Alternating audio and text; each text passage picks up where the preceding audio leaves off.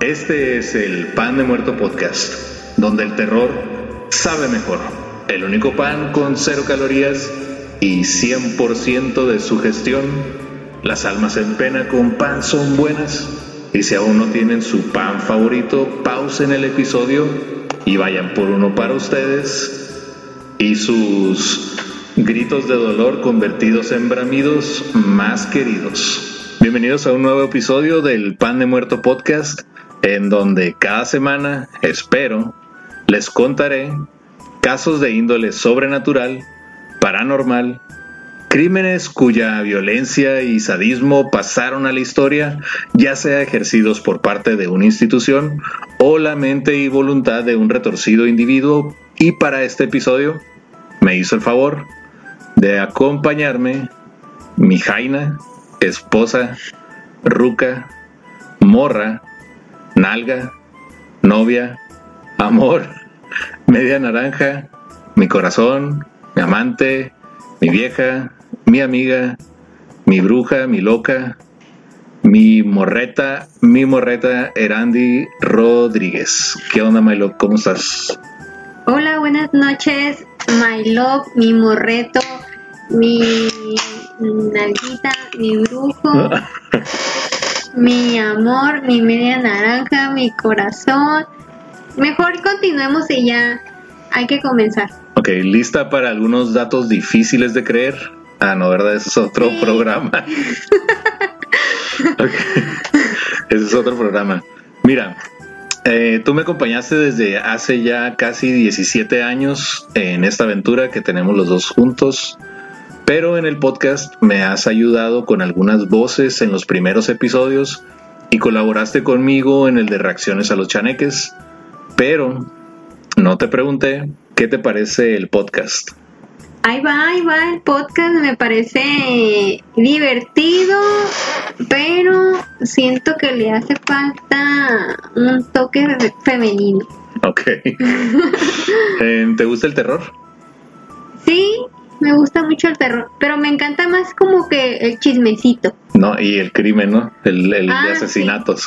Ok. Pero si te gusta el terror, ¿desde hace cuánto te gusta el terror? Que te acuerdes. Ah, pues desde chiquita yo creo, cuando empecé a ver la película de Freddy Krueger, la de Chucky, la de la ah, la del exorcista. Ahí fue cuando me di cuenta que me gustaba el terror. Ok. Y este. Hoy estamos. Bueno, yo estoy tomando Martens, la cerveza del futbolista del Nápoles. Ah, no, ese es Mertens. Pero mira, eh, bastante buena, baja en calorías y es que es cerveza importada desde Bélgica que compré en Soriana como por 90 pesos el 6, pero con un muy ligero sabor refrescante al paladar, con 4% de alcohol y solo 85 calorías, que es la mejor parte para los que queremos cuidar de no crecer la panza, porque ya sabes lo que dicen, No, mientras más grande la panza, más corta la lanza. qué asco. Pero en fin, eh, yo solo quiero cerrar que de cervezas hechas en Bélgica conocí a Estela Artois. ¿Quién es esa? No, es una marca de cerveza. Ahora investigué que se dice Artois. Shock Suena Top. como nombre de, de igualera. Ah, también Shock Top. Pero esta Martens no le pide nada a nadie y solo puedo decir que las cervezas hechas en Bélgica están bien belgas. Pero bueno, hoy estamos aquí reunidos porque te voy a platicar de algunas prácticas ejercidas desde la antigüedad para castigar a enemigos, traidores, infieles, homosexuales, paganos o brujas, entre muchos otros, las cuales estaban enfocadas a tortura física y psicológica. A una persona al punto de preferir el suicidio antes de ser víctimas de dichas prácticas, y es que mira, a veces Diosito también le gusta distraerse, irse a jugar golf o ponerse a ver Netflix o yo qué sé, porque no es posible que siendo el creador del ser humano permita tanta crueldad hacia sus semejantes. Y este tipo de eventos me hace decir, pura madre me voy a levantar a las 6 o 7 de la mañana para ir a la iglesia, si fue esta una de las más creativas para este tipo de métodos. Es decir, piensa que fue el clérigo en la antigüedad, desde el papa hasta obispos o sacerdotes, you name it, quienes fueron los que tomaron la decisión de decir, ¿sabes qué estaría chingón? Amarrarle los brazos y piernas a ese güey que está viviendo ahí en el bosque y sabe curar a las personas con hierbas y plantas, llevarlo a un segundo piso, aventarlo al güey y que caiga sentado en una pirámide a ver cuántos huesos se le fracturan y cuánto tiempo tarda en desangrarse. Creo que así era como empezó todo lo de las torturas. Estaría muy cagado, ¿verdad? A huevo, no se diga más. Creo No se me hace tan mala idea. para algunas personas. ¿A quién te gustaría aventar en una pirámide? A ti. Ah, porque a mí. Cuando Ok. nos enojamos. Este, pues algo así creo que fue lo que dio origen a estos métodos de tortura porque muchos de ellos los utilizaba la iglesia. Y es que la verdad, la Edad Media fue una de las más prolíficas en cuanto a tortura se refiere. Y gran parte de las máquinas, instrumentos y o técnicas que se conocen y conservan hoy en día proceden de esta época oscura, en la que reyes, nobles y clérigos la us- usaron con normalidad. Pero gracias a esto, hoy les traigo y te traigo a ti algunos métodos de tortura en la antigüedad. Y si les gusta este tipo de contenido, ¿por qué no? Si están de acuerdo, les puedo hacer una segunda parte. Parece perverso. Ok, ¿Has escuchado de algún método de tortura? Mm, no sé, cuando te hacían como la manita de cochi, como Mm. que te agarraban el brazo y que te lo torcían, o que agarraban el lápiz con el borrador y te tallaban hasta que te saliera sangre. Podría ser, podría ser como que un método moderno de tortura, pero am, la verdad, estos que te voy a enseñar ahorita estaban muy bien elaborados como para que los haya hecho un niño de escuela, o sea, estaban bien pensados, Entonces es como más de... con más producción, Del pasado. como si fueran, como a- tan- como si lo hubieran podido hacer en stream también, pero no había todavía el internet.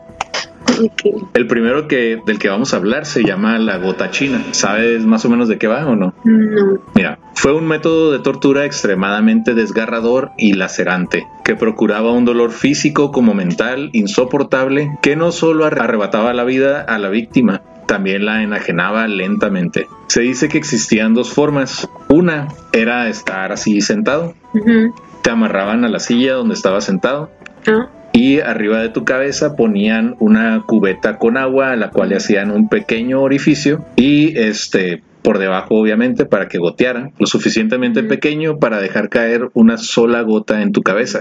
Pues no se me hace tan mala idea en tiempo de calor. Como que está medio refrescante. Ok, ahorita vas a ver que sí es muy mala idea hacer esto.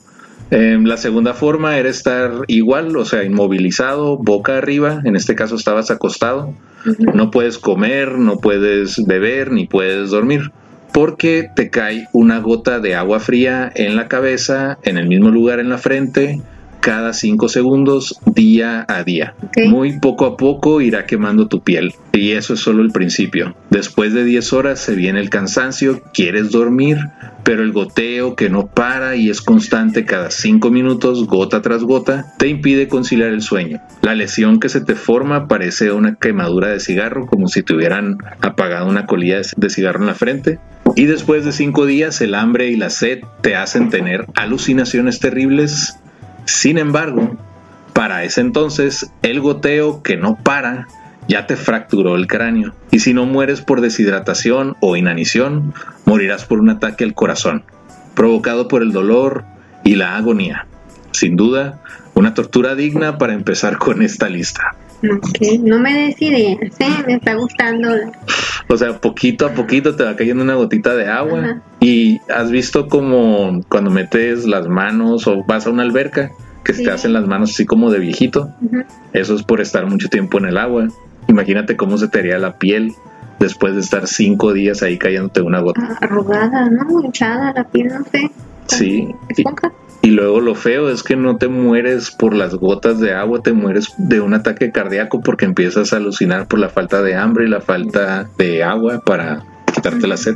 Y esa fue la, primer, la primera en la lista. Ay, ya me quiero ir. Esta, esta me gustó mucho porque es parte historia y aparte está muy fea también la tortura. El toro de Falaris, también conocido como toro de bronce o toro siciliano, aunque fue inventado en Grecia por un tal Perillos o Perilos, aunque los romanos se volvieron famosos por darle su uso y como obtuvo el nombre de Falaris, este ingenioso aparato de tortura se los cuento al final.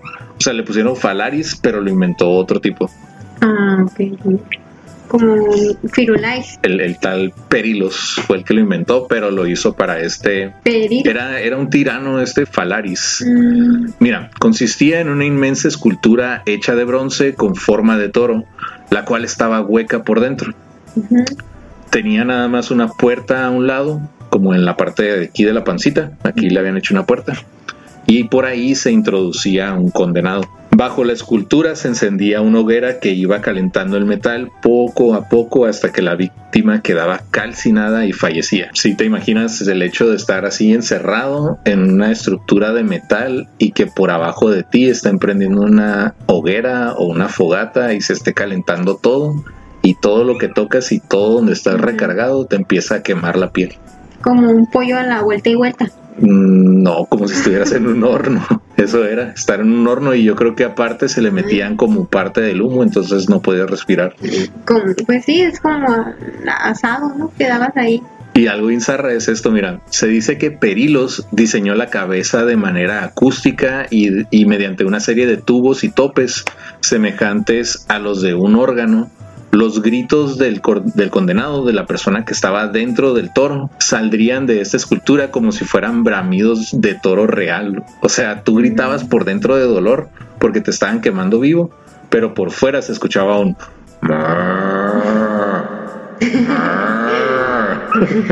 Está feo, ¿verdad? era un concierto ahí para toda la gente que estaba ahí viendo esa madre. Ay, pues sí, está muy feo. Para comprobar que esto era cierto, el tirano Falaris introdujo al propio Perilos, donde tras cerrarle la puerta, le prendió una hoguera por debajo. De esta forma comprobó que todo el rollo de los bramidos sí era de verdad. O sea, al, que lo inventó, se lo inventó, haz de cuenta, a su rey o a su jefe. Y ese jefe dijo, ah, sí, ¿a poco sí sirve? A ver, te voy a encerrar a ti, güey. Y lo voy a calar contigo. Para ver si era verdad. Ajá, entonces lo encerró y le prendió fuego y todo, pero no lo mató. Cuando ya empezó a escuchar que sí se escuchaba el... lo sacó a la bestia y el vato estaba todo quemado. Entonces, este güey, el Perilos, está bien enchilado con ese, con el, el Faralais o Falaris. Y este, como estaba bien enojado por lo que le había hecho, se dice que lo llevó a la colina hasta la cima y de ahí lo empujó hacia su muerte. Pero está otra versión que dice que el mismo Falaris fue asesinado en el toro de Falaris cuando fue derrocado por Telemaco, el antepasado de Terón. ¿Quiénes son? No tengo ni idea. Ah, yo sí sé quiénes son. Pero o sea, le hicieron el toro a él y al último que lo derrotó otro, eh, no sé, general o imperio, lo quemaron adentro del toro que le habían hecho para, pues para él. Ok. Qué zarrano. Es como si te mandas a hacer, no sé, una estufa de leña, porque tienes mucho frío en tu casa y aparte quieres cocinar. Pues sí. Y al último te terminan quemando dentro de esa estufa de leña. Vamos a ver si funciona. Eso es, o sea. meterte nada más unos cinco minutos y ya si a ser como vaca, pues ya te sacamos. Entonces, esa fue la historia del toro de Falaris. El tercero, el tercer método de tortura se llama el potro. No es el güey de Club de Cuervos, quiero aclararles. Este, no es potrillo, eh, no es ese potro ni Alejandro Fernández, no. La potrilla. Este es más potrilla que potro.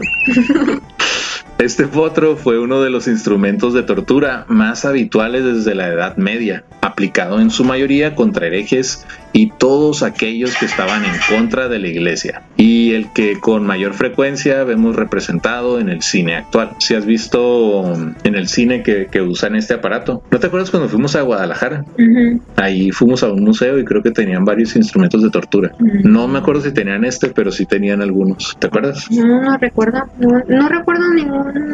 Nada de eso que me dices. ¿No te acuerdas que fuimos a Guadalajara o sí? O sea, sí, pero no me acuerdo de lo que me estás hablando de. De cuando fuimos al museo. Mm, No, es que me acuerdo de Pedro Infante, me acuerdo de la María Félix, pero no me acuerdo de los métodos de tortura. Pues- ¿Cómo estamos? Bueno, no, no hace ratito. ¿Cómo estamos en Twitch? Es que yo me salí. Pero, Ok, ah, en Twitch estoy como Pan de Muerto Podcast. Todo junto, así me pueden buscar como Pan de Muerto Podcast. pan de muerto. pues. Y les tiene que salir que es el episodio 23, eh, Métodos de Tortura, así se llama. Ya, sigue, sigue, sigue. Es- De hecho, estoy mandando saludos ahí por Twitch. El potro fue uno de los instrumentos de tortura más habituales desde la Edad Media, aplicado en su mayoría contra herejes y todos aquellos que estaban en contra de la iglesia, y el que con mayor frecuencia vemos representado en el cine actual. ¿Por qué? Porque es esta cama donde te tienen amarrado de las manos y de los pies. Y te van estirando poquito a poquito, poquito a poquito. Ok, esta máquina eh, que era pues realmente sencilla consistía en una superficie plana con dos tornos sobre la que se colocaba al prisionero atado de pies y manos. La víctima es estirada rápidamente o gradualmente por periodo de días. Se reportaron casos de cuerpos estirados hasta 12 pulgadas, Mm. 30.5 O- o sea que centímetros. crecieron como 30 centímetros. Haz de cuenta que el, el vato era un vato normal y terminó siendo un jugador de básquetbol. así. No, no es tan mala idea para los chaparritos. Creo que, como en mi caso, que de vez en cuando me duele la espalda, sería bueno que me hicieran eso.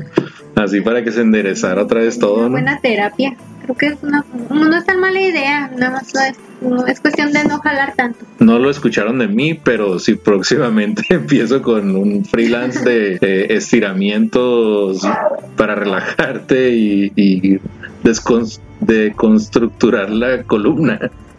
Va a ser el potro lo que voy a Y utilizar. de repente, oh, Félix, te miras más largo. Creciste. Más largo y más derechito. Ok.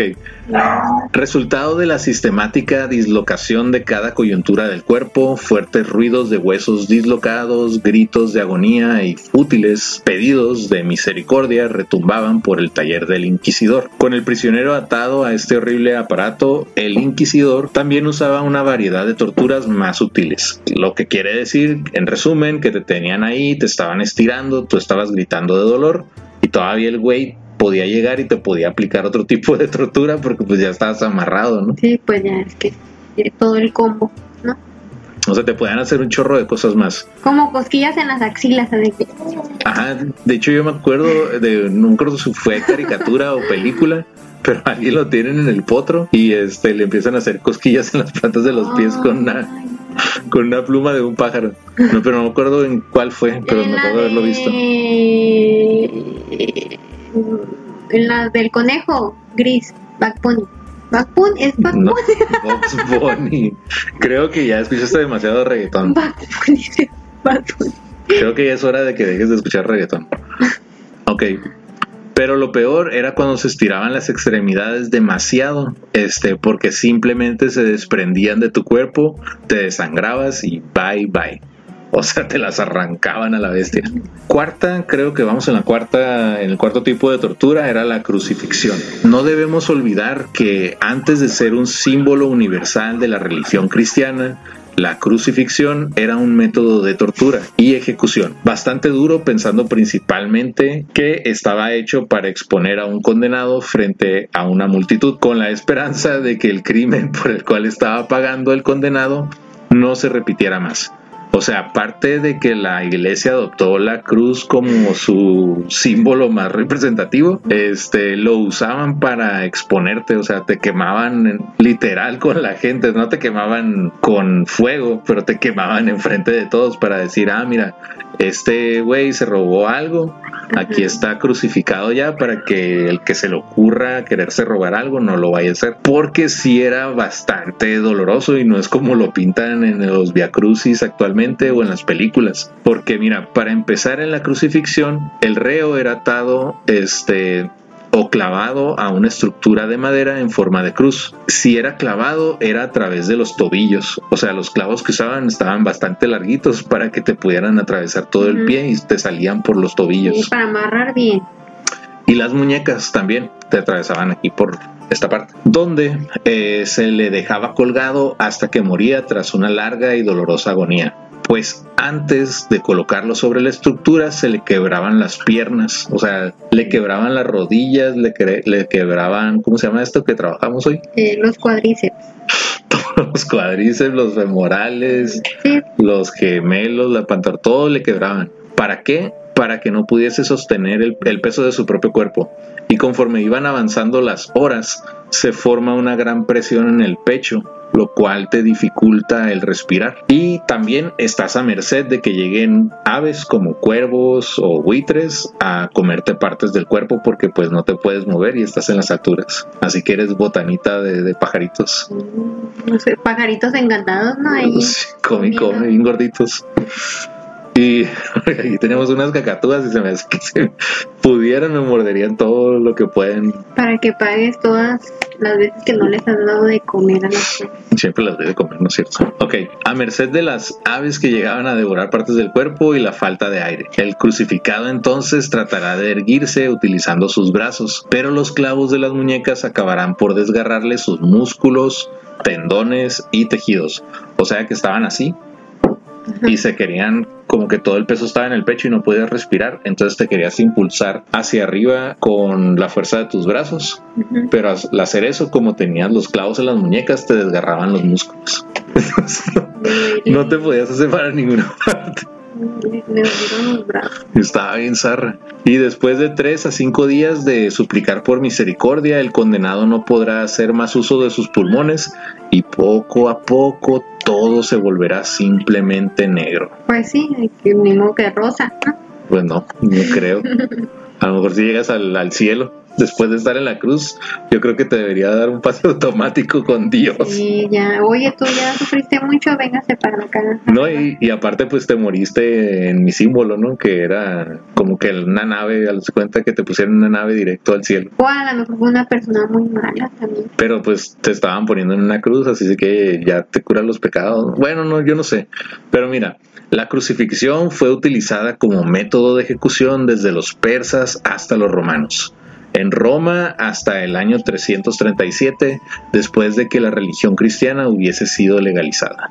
Eso fue la crucifixión. Y por último, vamos con la que por eso dice este tema, la doncella de hierro o Eisern Jungfrau en alemán, porque fue, fue creada en eh, Nuremberg.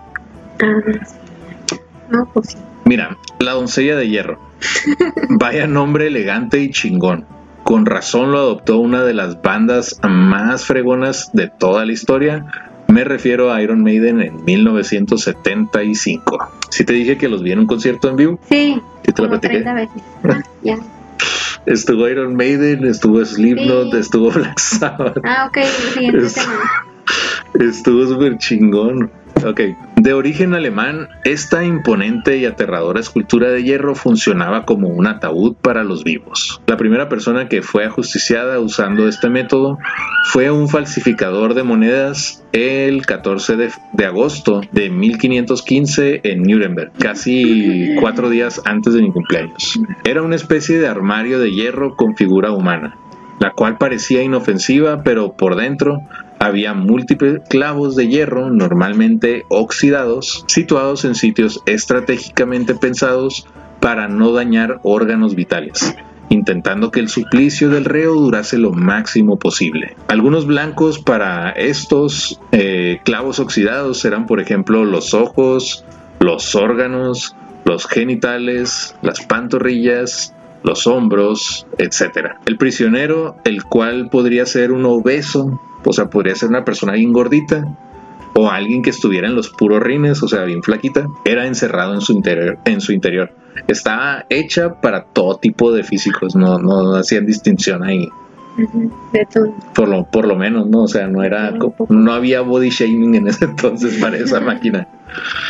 Eh, y lo, lo curada es que los clavos estaban oxidados, así que si no te mataban de, de sangrarte, te, te mataba de la inspección.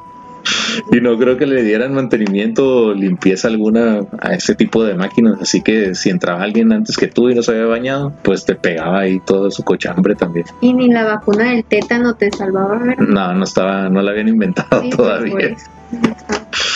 Todo esto hace que el sufrimiento, la incomodidad por estar en la misma posición y la ansiedad que todo esto generaba daba como resultado la agonía por parte del condenado, la cual podría alargarse hasta dos o tres días o la muerte en cuestión de horas. O sea, no sabías cómo te iba a tocar, podías estar ahí tres días sufriendo de dolor, pidiendo que te sacaran, pidiendo que te mataran o te ibas en caliente si te pegaba en algún órgano. Y por esto eh, no se sabe realmente cuál fue el origen de este instrumento. Hay muchísimas teorías, entre ellas la de Elizabeth Bathory, personaje del siglo XVI, la cual será protagonista en un episodio futuro del Pan de Muerto. Se dice que ella llegó a utilizar una de estas doncellas y también Bram Stoker, quien fue el escritor de Drácula, y este en 1893 hizo una novela llamada The Iron Maiden, dándole el reconocimiento necesario a este sarcófago de la tortura. Y para terminar, en 1984 tuvo lugar la Convención contra la Tortura y otros tratos o penas crueles,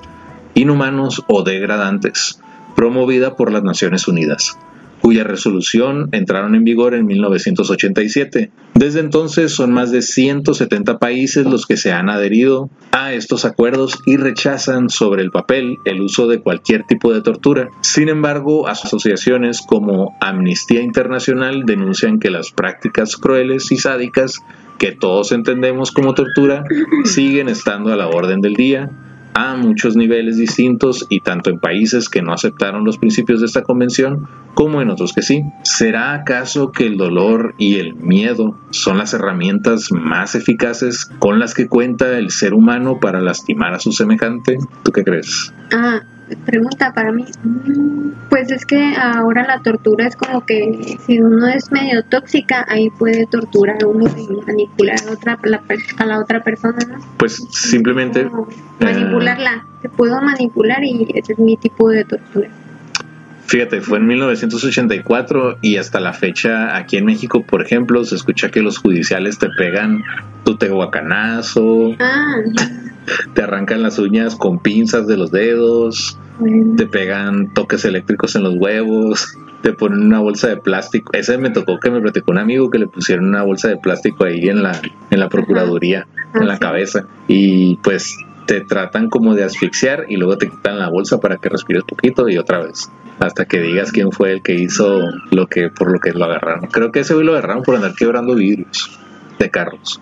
Sí, y muy ma- muy malas amistades. Pues bueno, las referencias para este episodio fueron www.muyhistoria.es, eh, cadenacer.com y no sabes nada.com.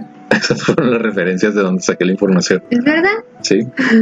Redes sociales del Pan de Muerto Podcast. Y antes de que Netflix le pregunte a Diosito, ¿sigues ahí? En lo que algún enfermo, psicópata y tirano invente. Siempre ¿Qué? cuando dicen Netflix, entonces ahí sale algo así como... ¿Qué coche? Lo que has pensado tú. Siempre salen memes de... Ok, pues. Y otra vez, ahí va. Y antes de que Netflix le pregunte a Diosito, ¿sigues ahí? En lo que algún enfermo, psicópata y tirano invente una nueva máquina de tortura. Porque, o sea, tiene que estar distraído Dios para no ver que algún cabrón está haciendo una de estas pinches máquinas. Diosito, ah, ahorita voy, me voy a ir a bañar. ¿eh? No o ya se quedó dormido ahí. Ay, chingada. Voy a ir a jugar golf. Ay, ya volvieron a torturar a otra en la que me metí a bañar. Ok. Enfermo, psicópata y tirano invente una nueva máquina de tortura al cual alargue tu sufrimiento y agonía por días, rogando porque se apiaden de ti y terminen de una vez con tu vida. Ya sabes que puedes mandarme un correo al correo oficial del Pan de Muerto Podcast que es de muertopan.com. En TikTok, Facebook y Twitch estoy como Pan de Muerto Podcast. En YouTube y en Instagram estoy como Pan de Muerto TV. La página oficial es http dos puntos diagonal diagonal de muertopan.wordpress.com. Lo más nuevo es el grupo de Facebook, ya te uniste el día de hoy a la fuerza, te metí, Ah, eh, que se llama Pan de Muerto Podcast. Creo memes. que ese fue un tipo de tortura. No, ahí te andabas riendo y te andabas robando Me los memes. a la fuerza al grupo. Te robaste un meme en cuanto entraste. Yo te dijiste, miré. ah, si no te metes al grupo, te voy a dejar aquí en la calle. Eso dijiste. Y no voy a decir qué más dijiste porque... Y te dije, te va a dar risa, métete. Y lo primero que hiciste fue cagarte de la risa y luego te robaste los memes y andabas compartiéndolos. Yo te miré. Pero bueno, se llama Pan de Muerto Podcast, memes, comedia, historias de terror y más. Métanse ahí, vean muy buenos memes de necrofilia, de fin del mundo, de Diosito, de cosas de terror y demás. Y por mi parte esto fue todo. Nos vemos la próxima semana, panes, con otra historia más. Que tengan muchas pesadillas, que les jalen las patas en la noche y les rasguñen los muebles. Y le Bye. salen las manos y le hagan cosquillas en las axilas. Despídete, ¿quieres dar tus redes sociales? De todos modos estamos en tu TikTok. No, son privadas. No quiero que nadie me siga. ¿Oyeron? Nadie, absolutamente nadie. Ok. Pues, como ya les dije, por mi parte fue todo. Qué bueno que me acompañaste en el live. Ah, ok, ya vámonos a jalarte las manos y las patas. Pensé que a jalar. Ay, así la dejamos mejor. Ok, pues. Bye. Hey, ¿qué tal? Les habla Abraham Rocha. Si te gusta este podcast y quieres ayudarme en este proyecto, es muy sencillo. Desde Spotify le puedes dar clic donde dice follow, después otro clic en la campanita para que te avise cuando salga un nuevo episodio y también lo puedes compartir para que más personas escuchen el podcast. Gracias por tu apoyo y te dejo para que escuches el resto del episodio.